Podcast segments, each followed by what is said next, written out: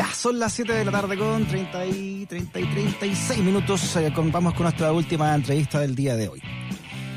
Bueno, el plan de apoyo a la clase media y el proyecto de retiro del 10% de los fondos de pensiones, que todo esto se sigue eh, alegando en la Cámara. Parece que no vamos a alcanzar de aquí a las 8 al menos a saber eh, si se vota a favor o en contra de si se requiere el alto quórum que, que se necesita para, para este retiro del 10%. Lo estaremos viendo, sí, de aquí a media hora más pasa o 20 minutos, te lo vamos a decir. Bueno, te decía entonces que el proyecto de retiro del 10% de fondos de pensiones ha generado profundas divisiones en el oficialismo.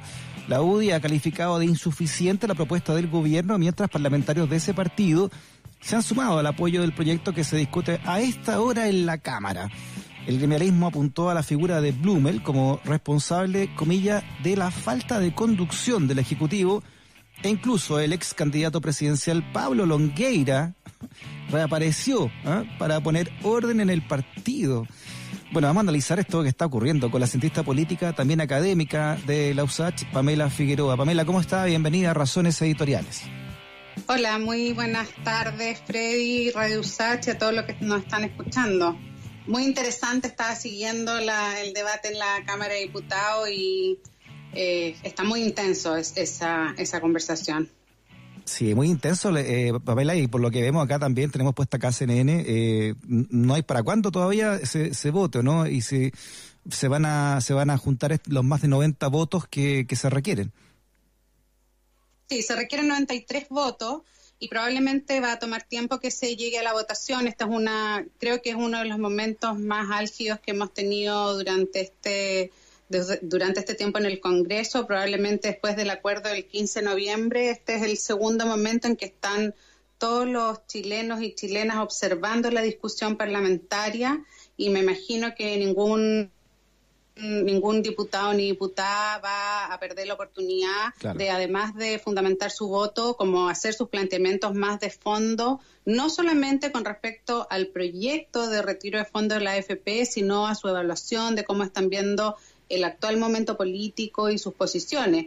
Eh, porque como tú bien señalabas al principio, hay posiciones muy cruzadas eh, en el oficialismo eh, que ha desnudado una profunda crisis que tiene hoy el gobierno y la coalición de gobierno. Sí, ¿qué, lo que, qué cree usted? ¿Qué, ¿Qué tipos de derechas están en juego acá? en esta en este quiebre que se le ha producido al gobierno en, en, su, en, su, en su partido, ¿no? Bueno, históricamente la derecha, por lo menos desde la transición a la democracia en adelante, que es cuando surge la UDI como partido político, recordemos que la UDI es un, es un partido político de derecha que es, posterior al, golpe de Estado y que eh, surge en, la, transición, cuando se reestructura el sistema de partidos políticos en Chile. Desde ese momento la derecha atendí, atendió a la división eh, se ha hablado muchas veces de que es una derecha que tiene dos almas, una derecha más democrática y una derecha más conservadora y más autoritaria, que en el fondo esa, esa derecha más conservadora y también más autoritaria es la que defiende eh, de una manera sobreideologizada eh, el modelo de desarrollo que se instaló en Chile durante el gobierno autoritario, durante la dictadura militar. y esa es un, es un, está muy representada por la Unión Demócrata Independiente, la más tradicional, por eso esta, esta reaparición de Pablo Longueira eh, es muy importante en este momento, digamos, porque finalmente los llamados coroneles de la UDI eh, reaparecen en su figura más emblemática, que había estado eh, muy ausente después de crisis políticas importantes que había tenido la UDI reaparece a defender lo que se llaman los pilares del modelo. Y por eso te hablaba yo del acuerdo del 15 de noviembre, porque en el acuerdo del 15 de noviembre la UDI ya se dio a la constitución, a la actual constitución, ya que uno de los principales, si no el más importante pilar del, de lo que quedó del gobierno autoritario, eh, ante una movilización social importante y también a un largo camino, porque probablemente el, acuerdo del 15 de noviembre representa ese momento, pero varios años que, de avance por una nueva constitución. Y hoy día están enfrentados a, eh, al sistema de AFP, al sistema de previsión social, y también están en esa defensa. Yo creo que el, actual gobierno de, de Piñera, ha estado muy marcado por, por una sobreideología sobre en ese sentido, la figura de Cristian Larroulet, uno, uno de los principales asesores del presidente, ha sido muy importante en no querer ceder ni un centímetro eh, este, esta conceptualización de un modelo político y económico, económico que sin duda está muy desgastado en, en Chile a nivel mundial eh, y, y, yo creo que eso es lo que genera esta gran tensión en, dentro de la derecha, porque finalmente ese sector más conservador no logra ni siquiera visualizar el nuevo escenario económico, político y social que vive Chile en el contexto de la crisis. Dime. Mientras, mientras estamos hablando nosotros, le veo acá en el GC de CNN, dice que en estos momentos eh, comienza la votación. Se va a proceder la votación, sí. En la Cámara. Vamos a ver si alcanzamos a, a, ver el conteo de aquí a que terminemos de hablar. No nos quedan unos 15 minutos todavía de, programa, a ver cómo qué resulta. Eh, mientras tanto, ¿qué, significa, cree usted, eh, para el gobierno de Piñera en esta circunstancia la, la carta que hace pública ayer la Comisión Política? Eh, básicamente criticando la conducción errática del gobierno y también poniendo la figura de Blumel ahí, el ministro del Interior, como el principal ejemplo de esto.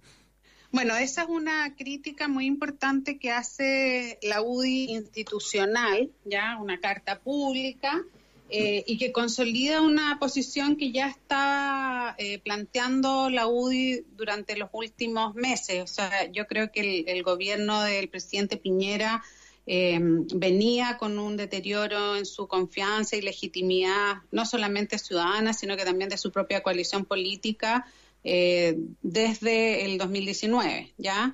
Eh, entonces la UDI claramente lo que hace una jugada que muestra la fuerza política que hoy día tienen y que de alguna manera saca eh, el poder de la moneda y lo lleva a los, al partido, a los parlamentarios y probablemente a los alcaldes. Yo creo que eso es lo que, lo que está sucediendo hoy día, que el eje de poder sale de la moneda, eh, donde está muy fuertemente tomado por el ministro La Roulette, eh, y las figuras de Blume, Libriones son cercanos probablemente a, esa, a ese diseño y, sale de la moneda hacia eh, los parlamentarios eh, y los alcaldes, que son los que están buscando una proyección política. Recordemos que nosotros vamos a empezar un ciclo electoral a partir de octubre del 2020 con el plebiscito nacional por la nueva constitución y después ya vienen elecciones de alcaldes, de gobernadores regionales y, y, eso es la antesala de la elección parlamentaria y, y presidencial. Eh, y por tanto, claramente ya los partidos políticos, y en este caso la UDI con mucha fuerza, está eh, pensando en esa proyección, como que el gobierno está muy debilitado. Eh, yo creo que los diagnósticos que hizo este gobierno fueron muy errados, no solamente el estallido social de octubre del 2019, sino que también de las condiciones en las que se enfrenta la pandemia Em, y esta, esto se, se, expresa en esta crisis a puertas del debate de, de, estas medidas socioeconómicas que afectan finalmente a las AFP, que es como, como yo te señalaba, uno de los pilares más ideológicos del modelo eh, neoliberal eh, que se implementó en Chile desde desde los desde fines de los 70 y principios de los 80 de, la década de 1980. Entonces, em, creo que es un, es muy gráfico eso eh, de, esa división que hay, los que están mirando hacia adelante, hacia el futuro, hacia la proyección política y la sobrevivencia de algunos actores eh, políticos y partidos y los que están como anclados en defender a ultranza algunas, algunos valores eh, y esa tensión se, se, se, se hizo muy transversal y nosotros tenemos un sistema político que sabemos que es hiperpresidencial, pero con un sistema de partidos muy fragmentado y hoy día eso se expresa en el Congreso. O sea, la eh, dificultad que tiene el Ejecutivo de poder ordenar sus votos es evidente, incluso con un ministro como Claudio Alvarado, que es una persona que tiene mucha experiencia y también tiene mucho apoyo político, no logra ordenar a sus parlamentarios porque finalmente los parlamentarios ya visualizan que los diagnósticos... Pamela, ¿te puedo hacer una pregunta? Dime. Mira, lo que pasa es que tú hablabas, de, los pilares. Por supuesto que el sistema de FP es un pilar que, se, que están viendo cómo se derrumba dentro de sus propios partidarios, pero también la constitución. O sea, aquí hay dos, al menos dos grandes pilares, si no los dos más importantes, que está viendo un sector que están eh, demoronándose, ¿no? Sí.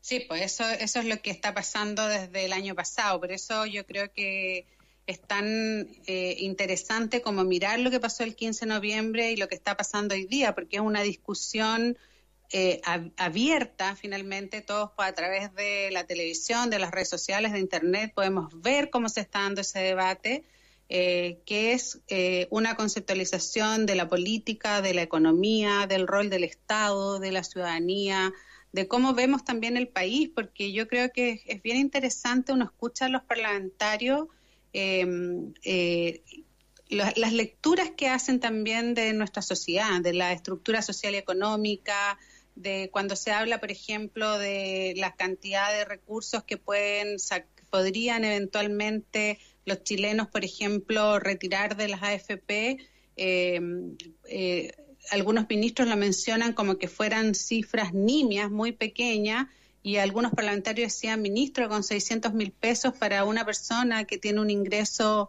mínimo es mucha plata, ¿ya? Y el ministro señalaba que eso es podría sacar solo 600 mil pesos. Entonces creo que esa, esa conversación, ese lenguaje, eh, muestra la gran desigualdad que tiene nuestra sociedad y cómo también eh, hay un sector importante de la élite en Chile que no logra visualizar eso, como que se quedó con una idea de que Chile era un país eh, OCDE, eh, que los 25 mil dólares de ingreso per cápita tenían una distribución mejor de lo que realmente existe, como que las tasas de desigualdad y las muestras explícitas de la desigualdad en Chile no se vieran. Eh, entonces, claro, el sistema de seguridad social, que en este caso son las AFP, pero uno también podría decir la salud y otros aspectos, es una forma de entender cuál es el rol del Estado en la protección de la ciudadanía y la constitución política es clave en eso, no solamente por la distribución del poder que implica la constitución, porque la constitución finalmente define el régimen político eh, y, cómo se distribuye el poder político dentro de la sociedad, pero recordemos que la constitución también define los derechos sociales, los mm. derechos políticos. En el caso nuestro, la actual constitución eh, limita el ejercicio de los derechos sociales y también limita la posibilidad de generar gobiernos de mayoría para avanzar en cambios más estructurales. Entonces creo que, este como cuestionamiento del modelo que muchas veces hemos, los académicos, analizado muchas veces, eh, creo que ahora está muy explícito en, un espacio de deliberación democrática que es el Congreso. Y, todos los parlamentarios están como en ese momento de que quieren tomar una posición y esa posición va a ir más allá que los partidos políticos. Eso es ¿te puedo hacer una pregunta? Interesante. Dime. Sí, lo que pasa es que eh, se, llegó a descompensar un, diputado de, la UDI, el diputado Moreira, porque por las presiones que está recibiendo de parte del gobierno, según lo comentó en su cuenta de, Instagram la diputada Pamela Giles, y hay varias otras presiones por los seis votos que dice ella que faltan del oficialismo para que esto se apruebe. ¿Cómo funciona ahí la figura de Alvarado, de la UDI, ¿no? el nuevo ministro de las Express, y cómo funciona en general las presiones de un gobierno como este, crees tú, y en estas circunstancias para sus diputados allá en el Parlamento? Sí, mira, siempre eh, en los gobiernos presidenciales y en el caso nuestro hiperpresidenciales, con, con congresos bicamerales donde los congresos tienen muchos partidos en representación, es lo que los politólogos llamamos congreso fragmentado. En el caso de Chile, hoy día hay 17 partidos con representación en el Congreso, ¿ya? Eso hace que el gobierno le sea muy difícil tener una coalición mayoritaria. De hecho, no la tiene. El actual, el actual gobierno tiene minoría en la Cámara Baja y en la Cámara Alta, en, en los diputados y senadores. Tiene doble minoría. Entonces nunca tiene los votos suficientes para eh, avanzar en cierta legislación.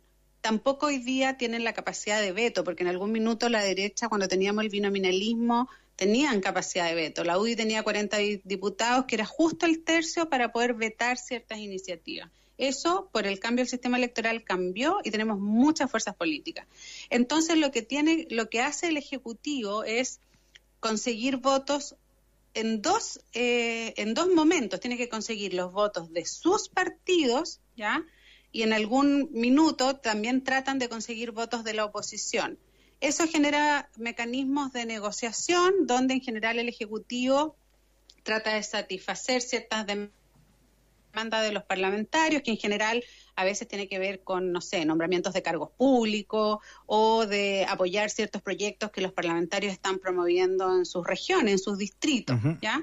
Em, y eso en una votación como esta es, es más complejo. Entonces, los parlamentarios finalmente evalúan qué les va a pesar más a ellos, ¿ya? Si llegar a un acuerdo con el Ejecutivo, donde a lo mejor van a poder tener alguna de estas muestras de apoyo del Ejecutivo en su gestión parlamentaria, o a veces es mayor el costo de apoyar al Ejecutivo porque van a tener que volver a darle una cuenta a su electorado.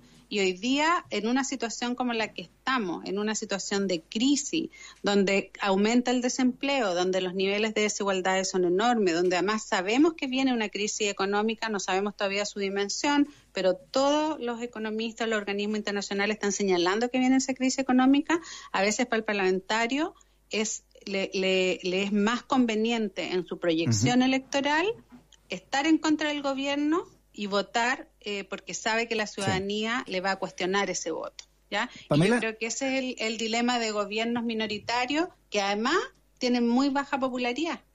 Pamela, nos quedan un par de minutos de entrevista, disculpa que te interrumpa. Eh, no vamos a alcanzar a ver la votación de retiro de fondos provisionales, por lo que veo acá, porque dice en breve votación, pero en este, en este par de minutos que quedan, ¿qué pasaría si se rechaza el retiro de fondos provisionales y además el gobierno veta la ley que prohíbe a las empresas mm. cortar eh, servicios básicos en pandemia. ¿Cómo, quedaría el gobierno frente a la opinión pública con, con estas dos medidas?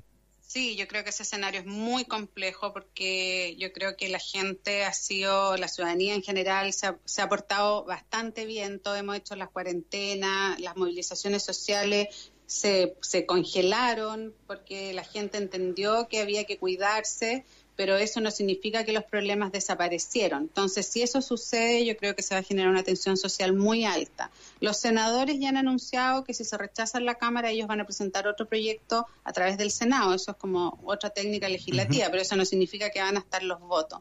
Yo creo que viene en este momento, disculpa que te interrumpa, en este momento se está votando eh, la votación de quórum por retiro de fondo. Así que en cualquier momento te anuncio también, Pamela, eh, sigue nomás con tu idea, por favor. Sí.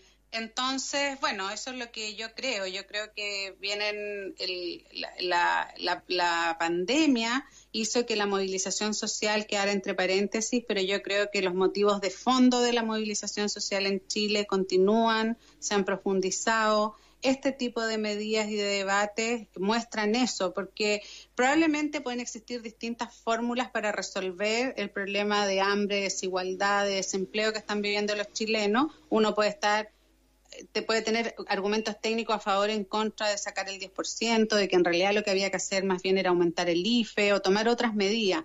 Esas medidas no se tomaron, estamos en esta situación y lo que está mostrando esta votación es que hay una gran tensión en la clase política de realmente creo que hay todavía hay una distancia en entender la profundidad de la crisis económica y social que vive Chile y los parlamentarios, sobre todo los partidos de gobierno, piensan que todavía pueden como eh, seguir un poco manteniendo la, la, actual situación y yo creo que eso es Pamela, disculpa que te tenga que interrumpir nuevamente, pero eh, te quiero te quiero decir que está en la votación del quórum. Ahora.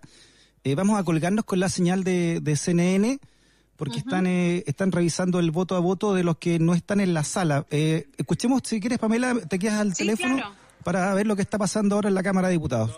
Señal de CNN. Perdón, señal de la Cámara de Diputados. Resultado de la votación.